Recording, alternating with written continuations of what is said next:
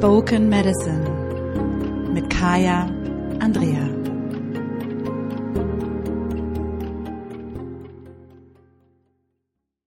Hallo und herzlich willkommen zum Spoken Medicine Podcast. Mein Name ist Kaya Andrea. Ich freue mich sehr, dass du mit dabei bist.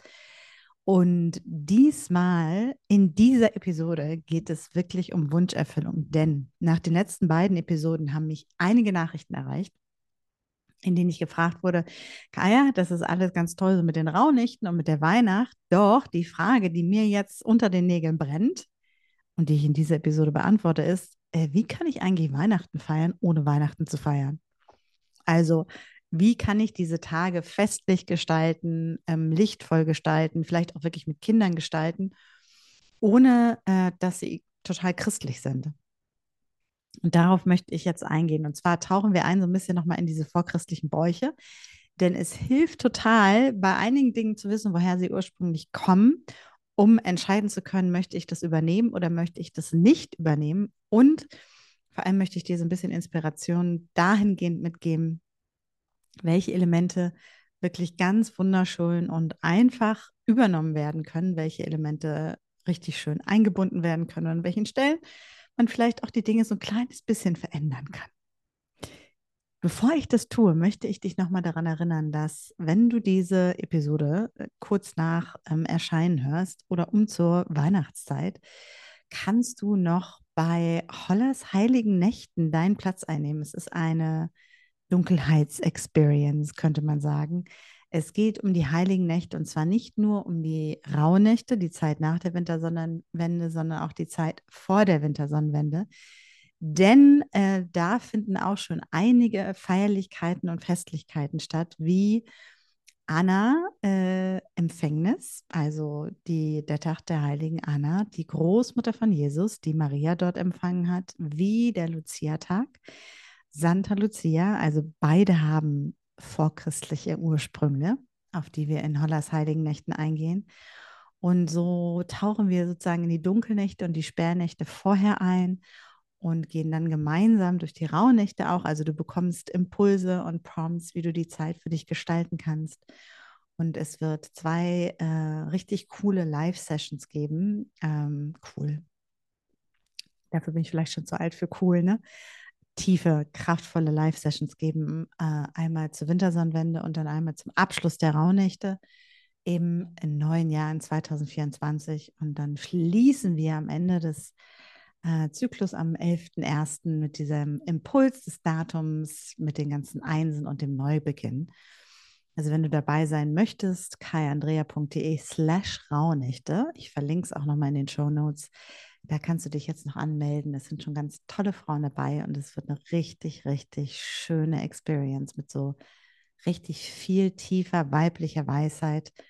Und unter anderem macht als erste den Auftakt die Inanna mit dem Gang in die Unterwelt. Und es wird eine, oder das ist eine sehr magische Reise, ähm, die du da machen kannst. Ich habe die vorbereitet und fertig gemacht. Und als ich die dann aufgenommen habe, habe ich gedacht, Holla die Waldfee, also liebe Frau Holle, das wird eine krasse Reise. Hollers heilige Nächte, das ist nochmal richtig was.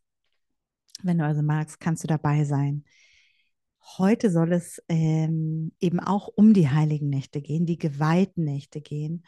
Und ich habe mir so ein paar Notizen gemacht, denn es gibt so viel dazu zu sagen. Und gleichzeitig möchte ich so ein bisschen mehr auf das Zentrale eingehen, nämlich wirklich dieses, wie kann ich das fest mit so ein paar Bräuchen, mit so ein paar Dingen gestalten, dass es ähm, irgendwie wieder stimmig ist mit dem, was wir machten, bevor ähm, wir christianisiert wurden. Und das allererste, hm, wozu ich dich da einladen kann, und Thema Hollas Heilige Nächte und die Rauhnächte ist am 21.12. zu zelebrieren zur Wintersonnenwende. Und zwar wirklich die Dunkelheit zu feiern. Und ich finde, ein ganz wunderschöner Brauch ist wirklich da, wenn sich alle versammeln. Das kann man auch mit Kindern machen, die im Haushalt zusammenleben. Man kann auch die Haustüre mit dazu nehmen, wenn man möchte. Und man ganz bewusst alle Lichter im Haus auslöscht. Das ist was, was Kindern wahnsinnig viel Freude macht. Das ist manchmal so ein bisschen creepy, spooky. Und dann kann man genau auch da sagen, ne, das ist die Dunkelheit. Die Dunkelheit ist das, woraus wir alle entstanden sind. Und wir machen jetzt alles dunkel. damit wir dann das Licht neu entzünden können und etwas Neues geboren wird. Und dann kann man sozusagen einen guten Ort finden, die Couch im Wohnzimmer oder wo man möchte. Und alle Lichter werden nach und nach ausgelöscht, bis auch das letzte Licht, ähm, wenn alle sich gemeinsam im Wohnzimmer zum Beispiel versammelt haben, gelöscht wird. Und ihr könnt euch auch überlegen, ob ihr da Kerzen nehmen wollt. Ihr könnt auch elektrische Kerzen nehmen, wenn man die einfach anmachen kann, wenn das mit kleineren Kindern ist. Oder es kann auch eine Taschenlampe sein oder ähm, eine kleine Leuchte. Ne? Also das ähm, könnt ihr alles so gestalten, wie ihr möchtet. Und jedenfalls bewusst in diese Dunkelheit zu gehen und einfach mal in der Dunkelheit zu sitzen für drei Atemzüge und das wahrzunehmen. Und dann kannst du auch, und das kann man auch gut mit Kindern machen, das kann man super für sich selber machen, wirklich hineinzuspüren, was wünsche ich mir, welche Intention setze ich, was jetzt Neues entstehen darf, dass ich neu zeigen darf, was als Licht aus dieser Dunkelheit geboren werden darf, was sichtbar werden darf aus dieser Dunkelheit, diesem Moment des Innehaltens. Und dann kann jeder das nach und nach in diese Dunkelheit reinsprechen. Und ich finde, es hat was sehr Magisches an sich, wenn man mit anderen in der Dunkelheit sitzt und wirklich ähm, alles erzählt, was einem kommt. Und auf einmal geht es nämlich nicht mehr um die Playstation oder den Gameboy oder ähm, die Goldohrringe oder das MS Bag äh, oder, oder, oder, sondern es geht um ganz andere Dinge. Und ich finde es sehr schön. Das ist so für mich eine sehr schöne Tradition, mit der man diese Zeit einläuten kann. Eben nicht zu Weihnachten, sondern zur Wintersonnenwende. Und das kann man länger gestalten. Wenn man mit Erwachsenen ist, kann man richtig tief reingehen und könnt ihr kreativ ausbauen. Und wenn man mit Kindern ist, kann das auch nur eine 30 Sekunden Dunkelheit sein und dann geht es weiter. Und gleichzeitig kann man so einfach dieses Bewusstsein schon mal schaffen. Das Zweite, was ich total schön finde, ist, dass wir keine Weihnachtsbäume mehr haben, sondern vielleicht einfach nur ein Zweig von Immergrün, der ähm, in unseren Häusern ist. Und wenn ihr draußen Pflanzen habt, also wenn ihr einen Garten habt, dann würde ich einfach wirklich die Bäume draußen schmücken und ansonsten wirklich nur so einen Zweig von Immergrün mit reinholen und ganz symbolisch dazu eben auch ein Stück Altholz. Denn das ist das, wo es ursprünglich mal herkam, dass wir wirklich in diese Bedeutung wieder gehen, zu sagen, guck mal, wir holen uns was Altes, das repräsentiert das alte Jahr, das, was sozusagen bis zur Dunkelheit war. Und dann gibt es ähm, das Immergrün und das repräsentiert das Neue, das, was kommen darf jetzt nach der Dunkelheit. Und das kann man schmücken. Da kann man eben auch Wünsche dran geben und Intentionen dran geben und ähm, auf einmal bekommt dieses Gesteck, diese Zusammenstellung eine ganz andere Bedeutung. Denn dass wir den Weihnachtsbaum nach Hause zu uns holen, das ist eine ganz, ganz kurze Geschichte. Also das ist, ist glaube ich, noch nicht mal 200 Jahre alt, dass die Leute auf die Idee gekommen sind, Bäume abzuhauen und sie sich in die Wohnung zu stellen weil, das darf man auch nicht vergessen, ähm, Bäume zu erleuchten mit Kerzen war lange gar nicht möglich, denn Bienenwachs war wertvoll und teuer. Und das geht alles erst, seitdem Paraffin als Massenware für Kerzen verfügbar ist und sich die Menschen es leisten konnten, das zu tun.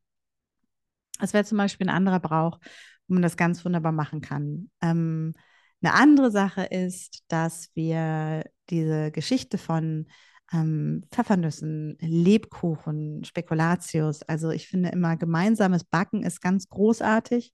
Kann man die ganze Weihnachtszeit machen, kann man auch an Weihnachten machen. Und dann wirklich aber auch ganz bewusst ähm, die Intention dafür zu setzen, dass der erste Keks, ähm, das erste Stück Stollen, was auch immer es ist, auf einen extra Teller gestellt wird für unsere Ahnen, also für die, die vor uns kamen. Das Alte, was repräsentiert wird im Altholz.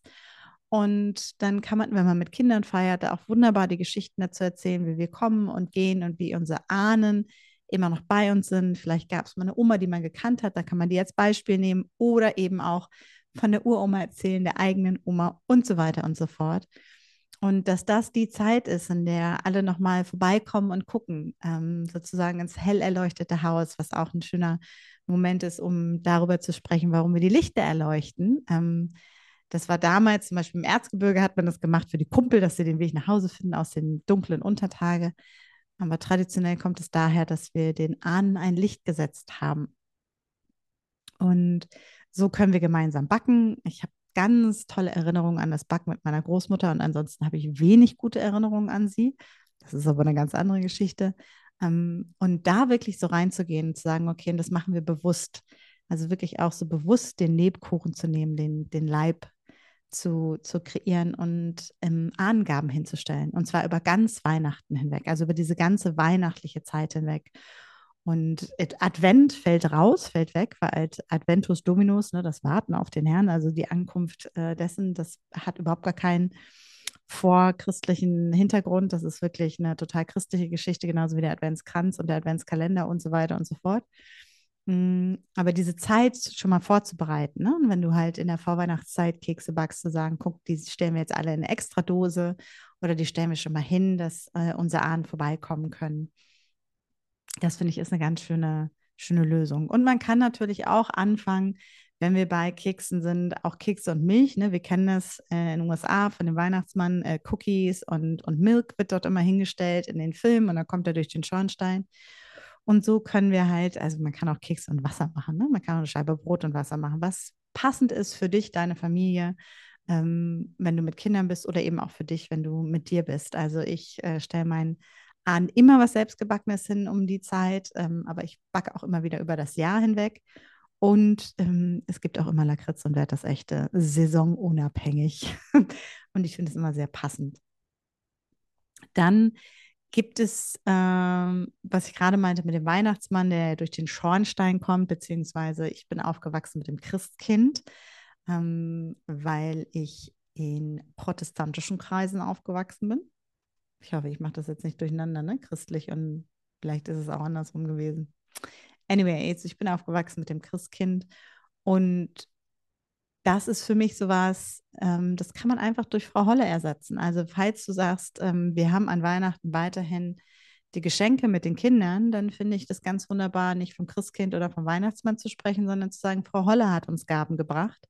Und Frau Holle stellen wir deswegen ähm, vor die Tür sozusagen ein paar Gaben, also nicht wie beim Nikol Nikolaus einfach nur den Schuh und dann füllt er den schon auf, sondern Frau Holle geben wir etwas und dann bekommen wir auch etwas zurück.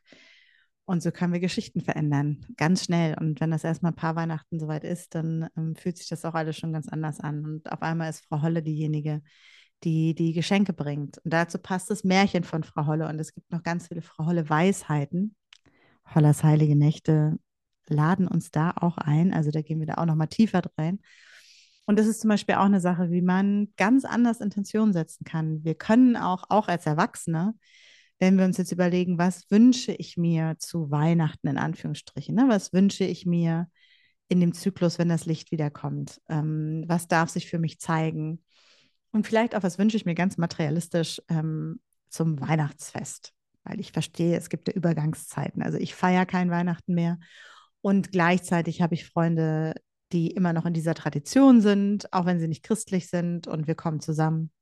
Und dann kann man solche Sachen wunderbar zelebrieren. Und einfach mal reinzuspüren, wenn das wäre, wenn du diese Wünsche wirklich an Frau Holle richtest.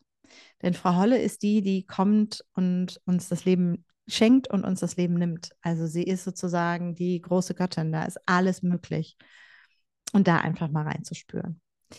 Was anderes, was ich noch ganz wunderbar finde, ist Lametta. Und ich weiß, dass Lametta natürlich ökologisch jetzt absolut nicht unbedenklich ist. Und gleichzeitig hat für mich Lametta eine ganz besondere Bedeutung. Mein Vater hat Lametta geliebt. Muss ich auch bis heute immer noch schwer schlucken, weil Lametta das war, was seine Augen zum Leuchten gebracht hat. Und deswegen habe ich auch immer Lametta. Allerdings, und das ist jetzt meine Einladung, habe ich jetzt auch nicht äh, das öko-unfreundliche Lametta, sondern ich habe manchmal auch einfach nur so Fäden, schöne Pferdchen oder ich nehme Geschenkband, was ich symbolisch spanne. Und die Geschichte, die dahinter steht, ist die Geschichte der Weihnachtsspinne, die gekommen ist. Und die Spinne ähm, ist die große Göttin, ist Frau Holle, die spinnt den Faden, die Nornen spinnen den Faden. Und ähm, diese Weihnachtsspinne ist gekommen, das ist ein ukrainisches Märchen, es gibt auch in polnischer Region wo zwei ganz arme Kinder, ich glaube mit ihrer Mutter, ähm, diesen kleinen Baum dann in ihrer leeren Hütte hatten und sich so über diesen Baum gefreut haben und aber so traurig waren, dass es sonst nichts gab. Ich fasse die Geschichte jetzt mal ganz kurz zusammen. Und das hat die Weihnachtsspinne gehört, also die große Göttin, und hat gesehen, wie rein die Herzen dieser Kinder sind und die gute Intention. Und ist gekommen und hat den Baum umsponnen. Und am nächsten Morgen sind die Kinder aufgewacht und der Baum war umsponnen mit Goldfäden. Und äh, alle Wünsche sind dann natürlich wahr geworden. Und so ist es für mich auch immer, und ich finde, es ist auch was ganz Schönes, wenn man gemeinsam spinnt.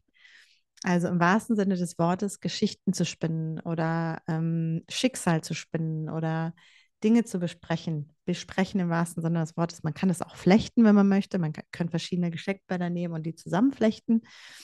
Ähm, für mich ist es wirklich immer noch mal so eine Erinnerung auch an die Nornen, die ähm, unterm Weltenbaum sitzen und unser Schicksal spinnen.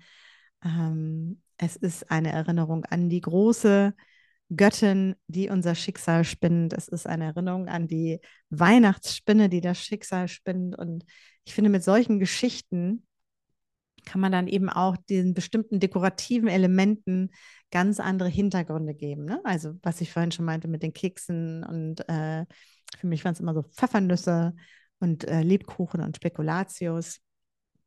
Und so kann man eben auch dieses, ähm, dieses Lametta mit einbinden was ich auch ganz schön finde. Also da eine Geschichte draus zu spinnen und einfach auch zu gucken, ne, was wollen wir gemeinsam spinnen und dann den Faden vielleicht zu ziehen und zu erzählen, was da rauskommt, was die Kinder sich wünschen.